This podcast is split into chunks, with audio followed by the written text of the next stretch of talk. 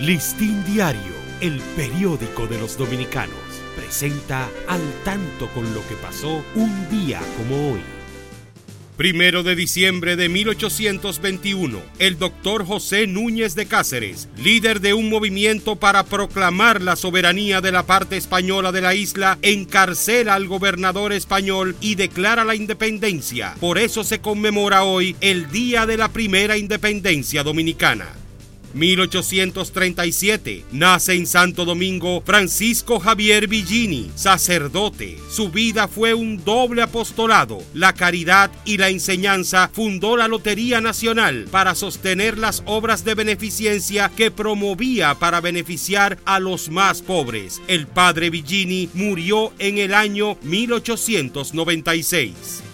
Listín Diario, el periódico de los dominicanos presentó Al tanto con lo que pasó un día como hoy.